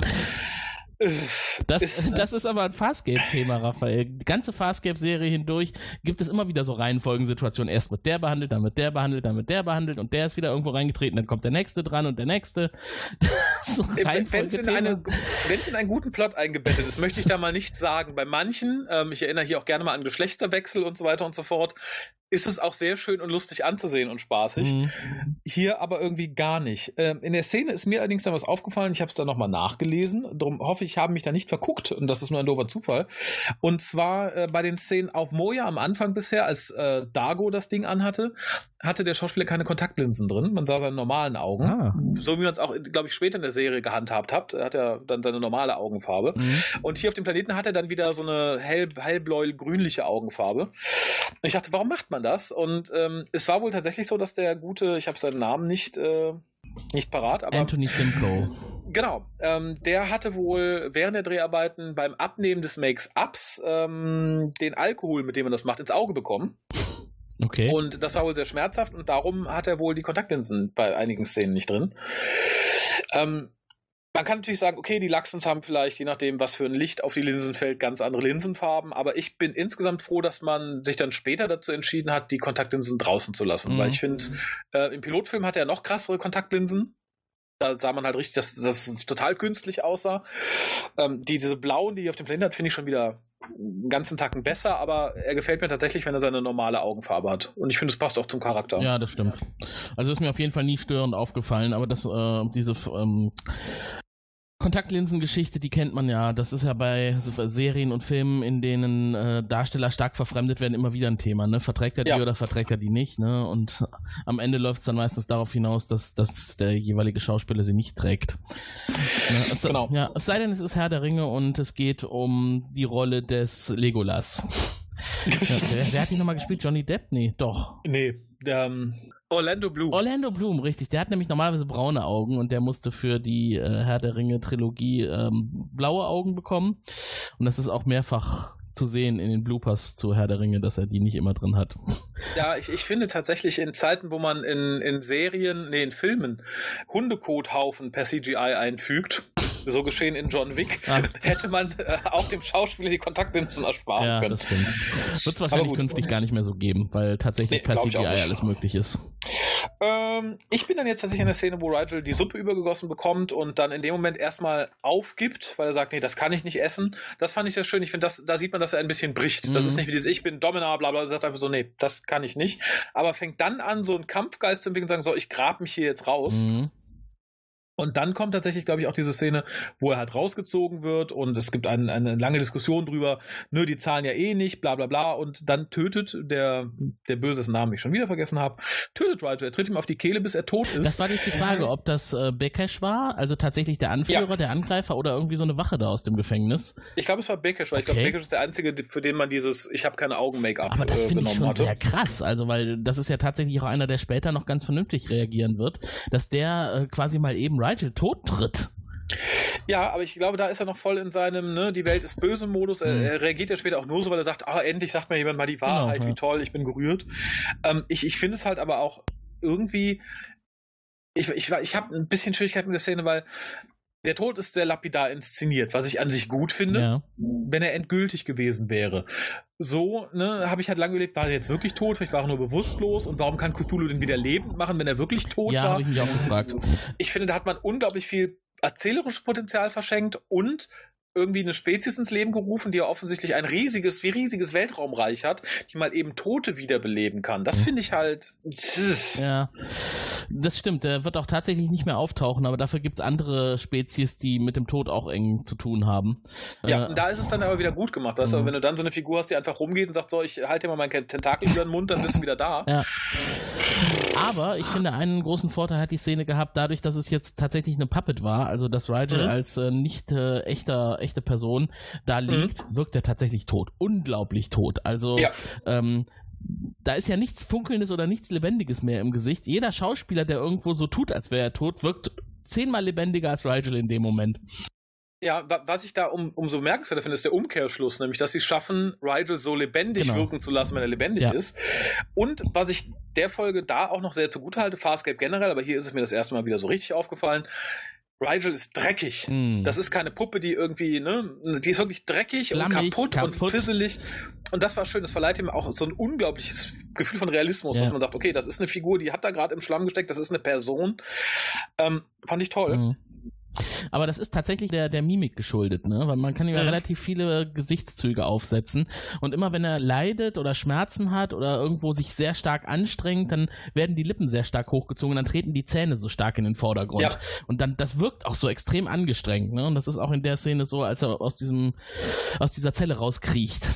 Ja, wie gesagt, ganz beeindruckend. Ich habe mir hier nochmal so mittendrin notiert, ähm, dass die Folge keinen Spannungsbogen hat. Mhm. Wirklich null. Mhm. Du hast, es läuft nicht, nicht. Man könnte sagen, der Kampf in den Ruinen später könnte ein, ein Highlight-Endkampf sein, aber nein, ich finde, der Spannungsaufbau ist null, der ist flach. Mhm. Und wie gesagt, 80% Füller. Ähnlich wie das Gespräch dann zwischen Dargo und Aaron, die sich unterhalten. Ja. Über Crichton, der jetzt dran ist, mal das Ding anzuziehen. Ähm, da war dann wieder so ein netter One-Liner bei, wo sie halt sagen, naja, ne, Crichton, der ist ja so nutzlos, stell dir mal vor, das ist ein Planet voller Crichtons. das war wieder so ein lustiger Take, so, ja. ne, guck mal, ein, ein, Planet voller ETs, hihi, nee, und hier so ist ein Planet voller Crichtons. Das fand ich ganz sympathisch. Ja, das fand ich eigentlich auch ganz lustig. Vor allem, wenn man das mal auf andere Aliens bezieht, die man so aus Film und Fernsehen kennt, ne, wenn man sich mal vorstellt, der eine, den man da gesehen hat, ist nicht der einzige. Es gibt davon ganz viele, die vielleicht auch andere Berufe haben und, äh, weiß ich nicht, äh, tanzen gehen, in die Bücherei gehen, sich was ausleihen, einkaufen gehen. Der Metzger-IT. Ja, genau, halt einfach auch Alltag haben. Ne? Und wenn man das jetzt nochmal eine ja. Spur in die Realität überträgt, ich meine, wir werden mit Sicherheit nicht die einzigen intelligenten Wesen in der Welt sein. Irgendwo in dem Moment, wo wir jetzt hier diesen Podcast aufnehmen, ne? Raphael, gibt es irgendwo einen Planeten, auf dem irgendwelche kleinen Rigels 600 Millionen Untertanen. Sowas finde ich immer spannend, über sowas nachzudenken. Ja, und, und das, das kam da halt ganz ja, gut raus. Und dann ist so der zweite Punkt, den ich der Folge sehr zugute halte, das ist halt, wie wir als Zuschauer Mhm. teilhaben, wie Rigel, glaube ich, das erste Mal auch so richtig für sich verdaut. Mhm. Wo er steht, weil er fängt halt an zu lachen, sagt, ach, die sind ja so doof, ich bin ja gar kein König mehr, die, die, du kriegst gar kein Lösegeld für mich, hahaha, wo ich denke, okay, mh, hat er vielleicht Spaß und dann merkst du halt, wie er selber so innerlich ein bisschen, ja, wie es Klick macht und er ist dann eigentlich. total unglücklich und fängt fast an zu weinen und so und das fand ich gut, das war eine starke Szene, ja. also ich würde ja sagen, ne, das ist eine starke Charakterszene für eine Puppe, aber das verleiht dem Charakter halt unglaublich viel Tiefe wieder mehr, das weiß, okay, ähm, das hab, der ist sich eigentlich bewusst und der leidet davon. Genau, das habe ich ja. eben schon deswegen vorweggenommen, weil es mich auch so beeindruckt hat, weil es halt viel ja. Background auf Rachel schafft und man versteht, warum ist er so, wie er ist und wo müssen wir ihn auch einsortieren künftig. Äh, und wie müssen wir seine Handlungen auch bewerten. Er ist eigentlich jemand, der immer versucht ist, wieder dahin zu kommen, wo er mal war, von, von wo er vertrieben wurde, auch aus seiner Position. Ja. Und in dem Moment äh, war es wirklich jetzt mal ein Moment der absoluten Klarheit, Galgenhumor, weil der Konsortiums-CEO, der daneben ansitzt, der ist ja eigentlich so vom Rang her mit ihm stark vergleichbar. Also gut, der hat jetzt 10.000, wie war das noch, wie war nochmal dieser Vergleich? Ich bin Herrscher über 600 Millionen Hynerianer und der andere meinte dann, ich bin Herrscher über 10.000. Ha, ich habe aber 600 Millionen, ne? 660.000 Plan nee, 10.000 Planeten. genau. ja, den, den Schwanzvergleich in Anführungszeichen, den fand ich auch noch ganz, ganz sympathisch am Anfang. Mhm. Ähm, ja, dann schwenken wir wieder auf Moja, wo es irgendwie weitergeht, dass wir Sans Hintergrund ergründen. Ich, ich wünschte, ich könnte ergründen sagen, aber es ist ja eher dieses San, erzähl uns von uns. Das, wir wollen es nicht zeigen, wir wollen es erzählen Sache diesmal, ne? Ja, ja, weil sie halt so unmotiviert ja, kommt, ja. weil es halt ähm, ne, was machen wir mit Zan? Die hat nichts zu tun in der Folge. Ach, dann lasst den Außerirdischen oben, dann können wir auch ein bisschen Zeit schinden. Erzählt die mal eine Viertelstunde nur über sich. Ich hätte ja fast noch damit gerechnet, dass sie mit dem Außerirdischen Sex haben wird. Tantrischen äh, äh, Pau-Sex. Aber es geht eher in die andere Richtung. Ja, aber ich finde auch zu Recht, mir wäre die Alte auch auf den Keks gegangen. Stell dir mal vor, du kommst irgendwie äh, im Zeichen deines Berufes wohin, da nimmt dich jemand gefangen und dann sülzt dich eine Alte so zu mit so Tantra-Quatsch, mhm. wo du eigentlich gar keinen Bock drauf hast. Insofern hat er da meine volle Sympathie. Mir wäre die auch ziemlich auf den Keks gegangen, muss ich sagen. Weil sie ja auch seine Lebensart und sein Volk belehrt an der Stelle, weil sie sagt genau. hier, das, was ihr da macht, das ist ja schon irgendwie auch Abhängigkeit. Äh, ihr lasst euch von dieser Waffe kontrollieren und, und hypen und pushen und wisst überhaupt nicht, was ihr damit anrichtet und ja, weil aber stell ja nicht, nicht ins Licht. Ja. Also ich, ich finde es tatsächlich dafür, dass sie da die große, verständnisvolle, super Esoterikerin raushängen lässt, ist sie da sehr versteift und unempathisch. Ja, findest du? Ja, total. Also, weil sie verurteilt seine Lebensweise, sie versucht ihn da rauszuziehen. Das mag alles gut gemeint sein, aber auch um hier mal äh, in die übliche Schiene zu schlagen, auch die Nazis haben gesagt, sie wollen nur Gutes. Ja. Das ist halt einfach die Nicht-Akzeptanz anderer Lebensweise. Ich finde aber, sie sagt es an einer Stelle ganz schön, warum sie das tut. Sie will, sie oder sie liebt es, Alternativen aufzuzeigen. Und das finde ich ist eigentlich okay. Und sie zwingt ihn ja nicht dazu, irgendwas zu verändern. Sie äh, macht ihm klar, dass es Na, anders sein ja. könnte. Ja, mein Gott, auf ihre Art und Weise ist sie schon sehr belehrend, da hast du ja recht, aber ähm, ich finde eigentlich diese Begründung ganz gut. Alternativen aufzeigen ist immer gut. Ja, aber sie geht da ja weit drüber hinaus. Sie, sie, hält ihn gefangen, musst du einfach mal sagen. Ne? Sie zeigt ihm jetzt nicht nur ja, aber wieso, sie lässt ihn ja auch alleine durch die Moja laufen. Ne? Es zeigt sich dann relativ schnell, dass das eine dumme Idee war, weil er ja dann auch in Bereiche geht, wo er nicht hin soll. Ja, und weil sie sich nicht so verhält, wie sie es gern möchte. Ja. Das ist halt so, ne? Also, Gut. ich, ich finde es halt schwierig. Wie gesagt, er hatte da meine Sympathie, auch wenn ich seine Lebensweise nicht teile. Aber ich finde es halt sehr anmaßend für ihn zu sagen, nee, guck mal, ich bin friedlich, ich bin lieb, aber du musst meine Lebensweise annehmen. Sonst ist das scheiße. ich breche dir das Handgelenk sonst, ich reiß den Arm aus. Ja, es ist, wie du das. Ne? Es ist vor allem auch auf, aufgrund der Tatsache seltsam, dass sie eigentlich ja gar nichts über ihn weiß. Ne? Ich meine, sie kennt ihn jetzt, ja. weiß ich mal, seit ein paar Stunden oder seit einem Tag vielleicht oder einem Arm. Ähm, Aber sie scheint ja seine Rasse ja, zu kennen. Und beurteilt das alles komplett. Das ist in der Tat schwierig. Aber vielleicht hat, hat die ähm. große Schöpferin ihr da schon was eingegeben. Ja, daraufhin kommt aber eine Szene, und das fand ich sehr schön. Da wird nämlich genau die umgekehrte Schiene gefahren. so die sehr die Diversity offene Schiene, würde man das heute, glaube ich, sagen. Äh, weil Crichton und ähm, Dago sind jetzt im Gefängnis von Rigel, betreten halt diesen, diesen Korridor und Crichton tritt Joseph auf einen seiner Tentakel und sagt, oh, Entschuldigung. Und er sagt dann, er nennt ihn dann so, oh, Critter. Ne? Ich habe den Critter getreten. Und dann sagt äh, Joseph, Critter und Dago auch. Critter, what's your problem? Ja, äh, im Deutschen äh, ist er ganz überrascht und erschrocken und äh, meinst du da, Dago, hast du das hier gesehen? und zeigt halt auf Joseph, weil für Dago ist das eine Person, also eine Persönlichkeit, äh, genau. Joseph, also einfach nur ein anderes Alien und für ähm, für John ist es ja was total Ungewöhnliches. Irgendwie ein Wesen, Genau, eine seltsame Kreatur. Eine, eine Kreatur, ja, genau. ein Creator, genau. Und, und das finde ich halt so schön, dass Dago halt sagt, so, hör mal, was ist dein Problem? Ja. Wieso Kreatur? Das, das, ist, das ist eine Person, die da sitzt. Ja. Und das fand ich sehr schön, sehr subtil, sehr wenig mit dem Holzhammer, halt so genau das Gegenteil, was gerade äh, Sander auf Moja abzieht. Mhm. Äh, gefolgt wird das Ganze von der zweiten Szene, die ich schön inszeniert fand. Das war halt der Angriff auf diese kleine Basis, auf die Ruine, wo halt auch viel kaputt geht. Es ist wieder schön ja. schnell geschnitten. Ähm, da wurde ich dann wieder so ein bisschen wach, muss ich sagen. Mhm. Da wurde ich aus meiner Lethargie, diese Folge betreffend, etwas rausgerissen.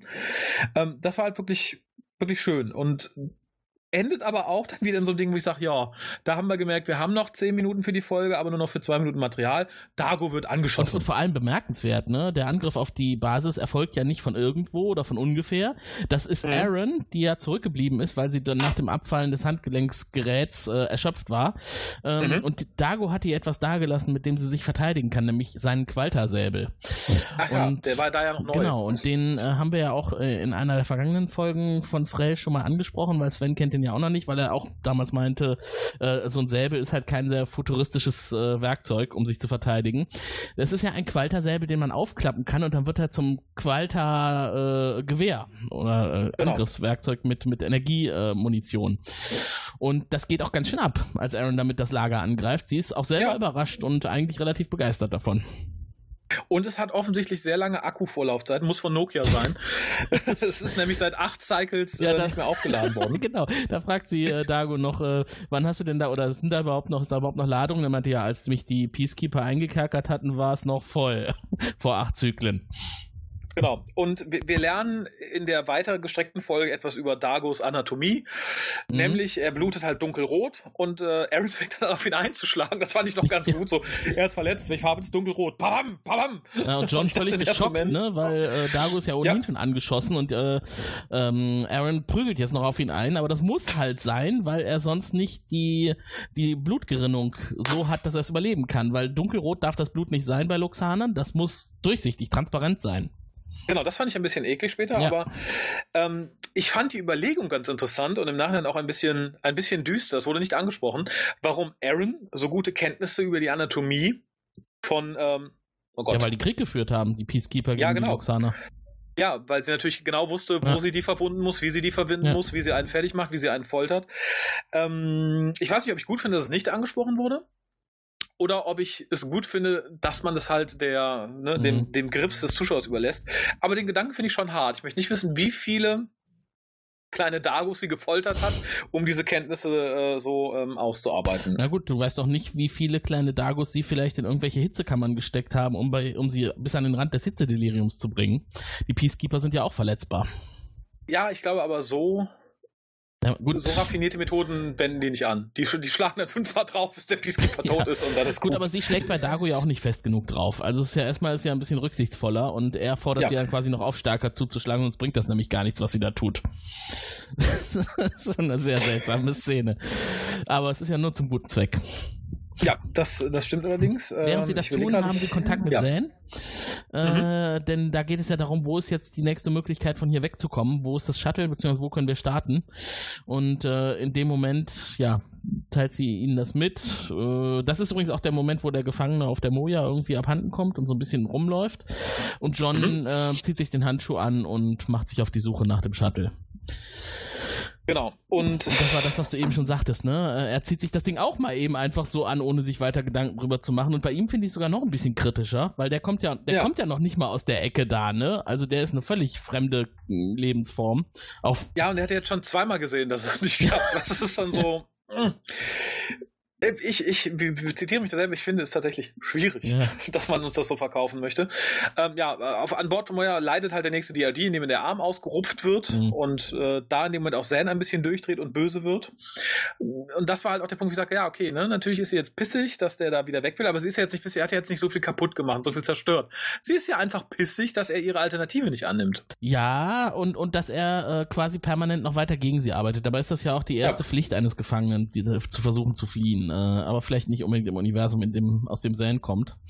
Ähm, ja, also ich, ich glaube, sie setzt einfach raus, guck mal, ich habe dir jetzt meine Weisheit vermittelt, also nimm die gefälligst an. Mhm. Wenn nicht, mache ich dich alle. Das finde ich halt ich glaub, hinter, als Charakter unsympathisch. Hintergrund des Drehbuchs an der Stelle ist einfach, dass Zane die Möglichkeit bekommt zu sagen, dass sie ihn relativ einfach töten könnte. Klar, ja, dass, also, dass sie sich zurückhält und das so nach dem Motto, meine Dämonen muss ich kontrollieren, da steckt mehr dahinter. Ähm, du solltest dir lieber nicht wünschen, äh, stärker angegriffen zu werden. Ja, das ist auch das Einzige, was ich den Szenen zugutehalten kann, dass man sagt, okay, wir haben da ähm, Zan ein bisschen mehr Tiefe verliehen.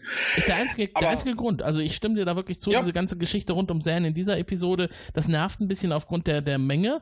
Ähm, es ist aber nur dazu gedacht, Hintergrund zu schaffen. Genau, also wie gesagt, 90% der Folge basieren darauf. Der Plot ist halt wirklich, der hätte für, hm. heute würde ich sagen, für eine Webisode vielleicht gereicht ja, oder genau. so. Ähm, aber gut, es findet in meinen Augen einen halbwegs netten Abschluss, weil Crichton merkt dann halt, okay, Rigel ist weg. Ne? Ich treffe mich dann mit den anderen Tabloids, die halt dann Rigel im Sack haben und erzähle denen mal, was abgeht. Und die Szene hat mir halt ganz gut gefallen. Mhm. Ähm, er, muss, er muss ja verhandeln, ne? Genau, weil die Szene aber was Schlaues macht. Also A, möchte ich sagen, da rächt sich ein bisschen, wenn du Nomade bist und tolle Waffen herstellst, aber kein Internet hast, um mal eben zu googeln, wer der König von Hyneria ist. Damit hätte man sich viel Arbeit ersparen können. Ja. Aber ähm, Crichton macht etwas, was, glaube ich, jeder versucht hätte in der Situation und was in 90% aller Serien, auch Science-Fiction-Serien, funktioniert hätte. Und hier funktioniert es nicht und das finde ich gut. Er sagt nämlich so, nee, hör mal, der ist geisteskrank, der ist gar kein König, der ist doch nicht geisteskrank, ich bin doch nicht geisteskrank. Nee, der ist nicht geisteskrank, aber der ist, der ist krank. Der hat, er sagt, glaube ich, Chickenpox, er hat die Masern oder so. Und dann sagt, nee, der ist nicht, der ist doch nicht, der ist doch nicht krank. Nee, stimmt. Aber genau genommen, ihn will keiner, ihn mag keiner, er ist kein König mehr. Er ist wertlos, du kriegst, du kriegst nichts, genau. Genau, dass er halt wirklich dann sagt, okay, naja, die Tricks haben nicht funktioniert, ich sage jetzt einfach die Wahrheit. Und dass dann auch nochmal an Bord von Moyer nachgefragt wird, bei dem der da sitzt, ne, ne, ob die denn Geld haben und er sagt auch die Wahrheit. Und das fand ich als Lösung halt so schön, dass man sagt, okay, hätten wir von vornherein mit offenen Karten gespielt und nicht Rigel als den großen König verkauft, dann hätten wir vielleicht in Anführungszeichen den Job, den wir haben wollten, gekriegt. Mhm. Und dann wäre alles gut ausgegangen. Und dass das bei den Bösen in Anführungszeichen auch so gut ankommt, weil er sagt ja so, oh Gott, seit Ewigkeiten hat mir niemand mehr die Wahrheit erzählt, ich kann das gar nicht mehr so richtig werten, was Wahrheit ist und wie weiter und so fort. Mhm. Und dass er das dann auch einfach annimmt, sagt, ja, hier, nehmt ihn mit. Der tritt ihn dann ja in Richtung Crichton, was ich ziemlich brutal ja, fand. Ähm, das hat mich als Lösung irgendwie gefreut. Das war befriedigend. Ja, das, das war natürlich auch eine Vorbereitung dafür, dass man diese Rasse dann auch später noch guten Gewissens einsetzen kann als positive ja. Rasse und jetzt nicht unbedingt als eine Angreiferrasse oder eine Gegnerrasse. Ähm, ja, fand ich auch schön gelöst am Ende. Also es setzte zwar irgendwie ein, erst nachdem Crichton festgestellt hat, dass er keine Munition mehr hatte in seiner, in seiner Waffe. Da war er dann gezwungen, mit dem anderen zu verhandeln, aber es hat eine, eigentlich ein gutes Ende genommen. Ja, und offensichtlich kann man die Waffe abnehmen, wenn sie einmal leer ist. Ja, genau. Ähm, Rigel ist an dieser Stelle auch wieder total intelligent. Er hat den Kristall nämlich geschluckt. Ja, Wahnsinn. Und sagt es auch ausdrücklich, sagt so, nee, wenn ich den jetzt nicht geschluckt habe, ihr müsst mich also mitnehmen oder hier direkt auseinanderschneiden. und Crichton sagt dann, na, bring ne, mich nicht auf die Versuchung. und er nennt ihn Fluffy und das ist äh, tatsächlich auch nicht geskriptet gewesen. Das war Ben Prowlers ungeskriptete Zugabe und bezieht sich auf Rigels Augenbrauen, ah. die halt so haben sie, fluffig. Haben sie im Deutschen übrigens in dieser Episode noch nicht übernommen das Fluffy. Sondern? Achso, haben sie es ganz weggelassen? Nee, sie haben es haben ihn nicht besonders bezeichnet, genau. Achso, mhm. ah, okay. Also äh, er weist nur darauf hin, er soll ihn bloß nicht auf falsche Gedanken bringen und dann ist der Schnitt auf die Moja. Und, ah. und, da finde ich es äh, ganz spektakulär. Man diskutiert ja bei Science-Fiction-Serien immer mal so ein bisschen darüber, die gehen ja nie aufs Klo. Ja. Wir wissen jetzt, die Moja hat ein Klo. Und wir wissen, dass äh, man sich da auch dann direkt die Hände waschen kann, dass du also keinen irgendwie Abschlammer-Käfer mhm. äh, hast, der dich sauber macht oder das, so, sondern du scheinst dich da noch Und dass man da nicht in Rüstung drauf geht, sondern sich vorher schon die schöne schwarze Hauskleidung anzieht. Oh ja, Dago. Dago und Aaron beide in Schlange stehend vor der Toilette, denn Rigel braucht stundenlang, um diesen Stein irgendwie loszuwerden. Ja, aber mit Recht, der hat ihn ja gerade erst geschluckt. Ja. Ne, da muss man ja auch, ich frage mich, hat er ein Abführmittel? Der bestimmt hat irgendwie Zan ihm ein schönes Abführmittel irgendwie zusammengebraut. Mhm. Und auch schön die Bemerkung, ich habe ihn natürlich gewaschen. Vielleicht. Vielleicht. ja, genau. Nachdem er ihn Aaron in die Hand gegeben hat. Aber an der Stelle wieder so eine kleine Unsauberkeit. Da gibt es auf der ganzen Moja wirklich nur die eine Toilette. Nein, achso, ja, Spätestens in den, in, den, ähm, in den Runabouts hier, in den Shuttles muss es ja auch eins geben. Stimmt. Vielleicht äh, ist es auch so, dass es halt nur eine Toilette gibt, die Rigel und Dago benutzen können. Ach so, du meinst, das könnte anatomisch so. Genau. Bei den anderen fehlen dir vielleicht Körperteile. Dann hätte Aaron da aber nicht so. anstehen müssen. Ach so, die wollte vielleicht das den Kristall, ne? Das, das nehme ich mal an, ja. Aber ähm, vielleicht, vielleicht wollten beide nur den Kristall und sagten, okay, ne, ich gehe jetzt hier nicht weg, bevor der da ist. Da ist zwar eine andere Toilette ein Deck höher, aber da warte ich jetzt eher auf den Kristall. Ja. Ähm, was mir auch vorher noch ganz gut gefiel, weil es einfach eine süße kleine Szene war, und das war, als Crichton mit dem noch im Sack befindlichen Rigel wieder bei den anderen beiden ankommt und sagt, ich habe ihn und legt ihn dann dahin, wird in dem Moment bewusstlos und fällt auf diesen Sack drauf, in dem Rigel noch drin ist. Und, und Rigels Geräusche in diesem Moment, ja. war einfach toll. ja, also er hat in der Folge doch einigermaßen leiden müssen. Er ist sogar einmal gestorben, er ist permanent im Sack hin und her getragen worden, geschlagen worden, getreten worden. Also so, äh, weiß ich nicht. So hat er sich das ja, nicht vorgestellt. Ich, ich, ich, ich finde, es ist nochmal schön so versinnbildlich zusammengefasst, was mit Rigel wirklich vor der Serie passiert ist. Also am Anfang dieser Folge ist auch noch der große Dominar, der auf, seinem, auf seiner kleinen Säule sitzt, seinen Zepter hat. äh, und am Ende der Folge ist er halt der geschundene, gestorbene, ähm, ne, der mhm. irgendwie den Kristall auskacken muss, der Schmerzen hat, der halt ganz unten angekommen ist. Und das finde ich so. Aber der trotzdem noch Humor hat, ne? die Geschichte mit dem, oder, oder so ein bisschen Sinn auch für Sadismus hat.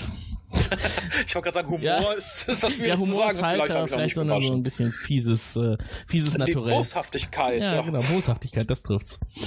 Genau, Und, ja, ähm, ich, ich wäre durch. Ich hätte jetzt höchstens noch boshaft Wertungen rauszuschmeißen. Ja, äh, damit wir es schön abrunden, äh, bringe ich noch oh, mal ein Thema, was du wahrscheinlich äh, auch gerne noch zum Schluss besprechen möchtest. Zan verabschiedet sich von Bikesh Sohn.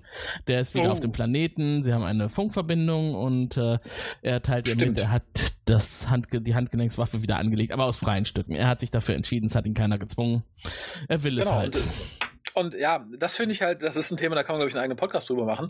Das ist halt dieses, ne, unter Umständen auch heute gerne ein Thema, dieses Kopftuch-Ding. Inwieweit ist das freiwillig, wenn du in einer Gesellschaft aufwächst, die dir vermittelt, dass du es tun sollst und musst ja. und das gewohnt bist?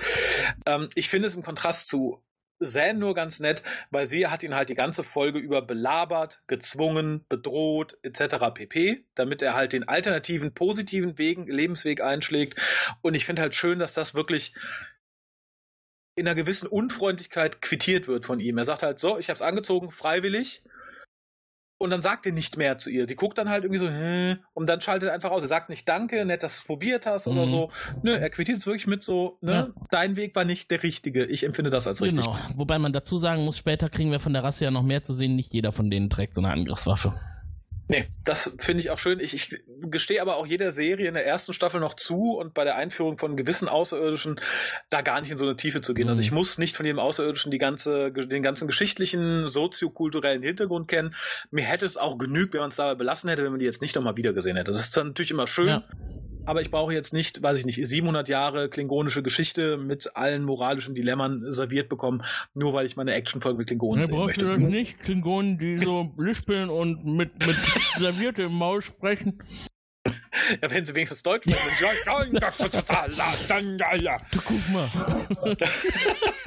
Hol dich Nee, die brauche ich nicht. Vor allem brauche ich sie nicht, wenn sie nur ein neues Make-up bekommen haben, damit man nicht erkennt, dass einer von ihnen später ein Mensch ist. ja, da bin ich doch froh, dass wir uns mit Farscape beschäftigen und nicht mit Star Trek. Da wären wir doch einigermaßen lange beschäftigt, um uns zum Beispiel über Discovery auszutauschen. Ja, das haben wir ja schon probiert. Genau, lassen wir es ja, ich, ich möchte aber da vielleicht für die Leute, die beide Podcasts nochmal abschließend sagen, auch bis zum Ende hab, hat sich meine Meinung nicht groß geändert. Im Gegenteil, ich finde, und auch das, was man jetzt von der kommenden Staffel so hört, dass man da jetzt einen ähnlichen Fehler macht wie in meinen Augen bei Enterprise und sagt, okay, äh, ja, das ist ja jetzt viel nicht angekommen, darum kacken wir die Leute jetzt einfach mal mit, mit ganz viel Kanon-Referenzen zu. Es kommen die Borg, es soll Picard kommen, wir haben die Enterprise gezeigt, bla bla bla bla bla. Äh, nur damit halt die Leute, die sich jetzt bestellt haben, sagen, oh toll, Kirk, oh toll, die Borg, oh toll, Picards Oma. Ähm, Schwierig. Vielleicht graben sie noch Tante Adele irgendwo aus. Mal schauen. Wir sind für heute, glaube ich, jetzt erstmal mit unserem Thema durch. Throne for Lost, der ja. rote Kristall, vierte Episode. Ähm, dein Fazit, Raphael. Hui. Ist es noch so ja. negativ wie am Anfang? ich weiß es nicht. Äh, nach so Besprechungen, die halt immer nett waren, bin ich ja immer ein bisschen gütiger gestimmt. ich finde es aber etwas, äh, ja, ich finde die Folge kacke, muss ich ganz ehrlich sagen. Und ich, ich habe mich noch gar nicht zum Titel geäußert, das möchte ich noch kurz sagen. Ich finde es bezeichnend, dass deutsche Titel oft so viel lapidar langweiliger sind als die englischen Originaltitel. Mhm. Das merke ich immer. Throne for Lost hat halt eine Bedeutung auf einer ganz anderen Ebene als der rote Kristall. Ähm, der rote Kristall passt für mich aber eher auf die Folge, weil es so ein bisschen ausdrückt, dass Rigel vermutlich Blut im Stuhl hatte, als er ihn halt hat rausdrücken müssen. Und ähnlich fühle ich mich auch nach dieser Folge. Ähm, nein, ohne Scheiß. Gerade bei IET war es so, wo ich sagte, okay, die war nicht so langweilig, wie ich befürchtet habe. Ich hatte hier beim Gucken, ich habe sie gestern Abend geguckt, ich hatte das Gefühl, es hört nicht auf. Ich hatte das Gefühl, ich gucke mir eine Drei-Stunden-Folge an. Ähm, und das war, glaube ich, auch mit eine, die ich damals so gesehen habe und die Grund war, warum ich das dann erstmal nicht weiter verfolgt habe. Ich finde sie schnurzlangweilig. Sie besteht meines Erachtens zu 80 Prozent aus Füllern und die anderen 20 Prozent sind ein relativ dünner Plot, der nur dazu führt, dass wir schönen Hintergrund zu Rigel und so ein bisschen Erklärung zu Zan bekommen. Ähm, weiß ich nicht. Ich kann da, wir bewerten in äh, 1 bis 5 Harways, wie ich gerade mal wieder erfahren habe, nachdem ich kurz einer äh, Amnesie anheimgefallen war es mag böse sein, aber ich glaube, viel schlechter wird es in Farscape nicht. Ich gebe einfach mal den einen Harvey. Okay. Ja, ist konsequent an der Stelle, wenn du äh, hast ja jetzt auch mehrfach begründet, was dich gestört hat an dieser Episode. Das ja. kommt ja nicht von ungefähr. Und wir haben einfach bei Farscape noch so viel Besseres, da sollte man nicht zu früh ja. zu hoch werten. Also für mich war es tatsächlich so, für mich ist immer eine Folge, in der Zane relativ viel zu tun hat, eigentlich gut. Ähm, mhm. Allerdings auch, nachdem wir uns jetzt drüber unterhalten haben, sehe ich einiges doch etwas kritischer als noch in meinen Notizen. Da war ich eigentlich eher positiv. Äh, was den Background-Aufbau angeht, gestimmt. Es gibt für mich durchaus Höhepunkte in dieser Folge, die haben wir auch alle angesprochen und äh, die Länge, ja, dass es relativ flach bleibt, dass wir nicht wirklich einen Handlungsbogen haben, das stört mich auch. Mhm. Es ist halt einfach eine Episode, die am Anfang der Serie stattfindet und äh, die werde ich jetzt mal nicht so hoch gewichten, zumal sich für mich die Serie ja insgesamt auch nicht runterreißt. Ich gebe mal ja. anderthalb Harveys, damit wir nicht ganz, ganz so negativ sind. Ähm, ja. Ich habe gerade auch erfahren übrigens, Sven dokumentiert unsere Harveys, da ich sie ja ah, in den Show Notes noch nicht so perfekt hinterlegt habe. Vielleicht baue ich die dann künftig damit ein. Vielen Dank an dieser Stelle, Sven. Ähm, ja, und für mich ist das einfach dann auch ein rundes Bild für heute. Also, ich konnte mir die Folge ganz gut anschauen, mhm. allerdings habe ich die Länge auch gespürt gespürt. Gut, also da sind wir uns relativ einig. Wie gesagt, ich glaube, es ist dann, wenn, wenn man wirklich sehr auf Zan steht und so, hat man, glaube ich, ein bisschen gewonnen, weil da sieht man halt viel von ihr. Sie macht viel, mhm. sie ist ein bisschen nackig und so. ähm, nur wenn man, glaube ich, mit den Sachen nicht viel anfangen kann, bleibt nicht viel. Wie gesagt, ähm, ich, ich hätte Joseph gern wieder gesehen ich, ich frage mich auch, das kann ja nicht so billig gewesen sein, diese, diese Puppe, warum man die nicht nochmal wiederverwertet Stimmt, hat. gute Frage. Vielleicht ist das ja auch eine umgebaute Version des Markthändlers, den du am Anfang so gerne gemocht hast. ja, vielleicht. Oder vielleicht aber so grundlos, äh, dass immer wieder angepasst wird für neue Aliens. so, neue Hülle ja. drüber. Er blinzelt auch sehr schön mit den Augen, das habe ich vergessen zu erwähnen, das gefiel mir ganz gut. Sie ist eine Szene, ich glaube, es ist die, wo dann über den Critter diskutiert wird, dass er sehr schön blinzelt, während er von Rigel erzählt. Ja. Aber wie gesagt, Aliens, die an Cthulhu erinnern, sind hier immer sehr gerne und sehr willkommen. ähm, ich finde es ganz schön, weil ja kürzlich auch in den, in den Medien, in den wissenschaftlichen Medien veröffentlicht worden ist, dass man davon ausgeht, dass vielleicht Tintenfische und Kraken außerirdisch sein könnten. Ja. Dass die über an Asteroiden auf die Erde gefallen sein könnten. Und wenn wir das jetzt mal zugrunde legen, dann ist es doch schön, in einer Serie wie Farscape einen Außerirdischen zu haben, der eine Krake ist. Das finde ich auch. Äh, sowas haben wir auch, glaube ich, meines Erachtens nicht nochmal so schnell wieder. Ne? Nee. Das passt einfach ziemlich gut. Schön. Ja, ja aber dann äh, würde ich doch sagen, äh, packen wir es für heute. Packen wir es, genau.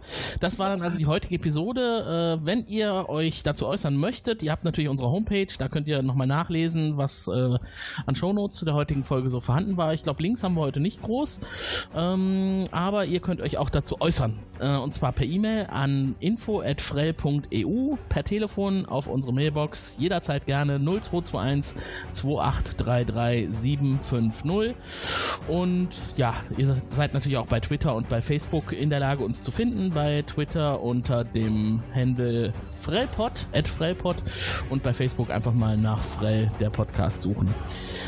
In diesem Sinne, wir freuen uns über eure Rückmeldung und freuen uns auch auf die nächste Folge. Raphael, mal schauen, wer dann wieder dabei sein wird. Ich bin schon sehr ja. gespannt. Äh, wie gesagt, es geht jetzt aufwärts. Bleibt dabei. Ab äh, Produktionscode 10105 kommen auch Charaktere, die so richtig spannend sind. Oh ja. In diesem Sinne, macht's gut und bis demnächst. Bis dann. Tschüss.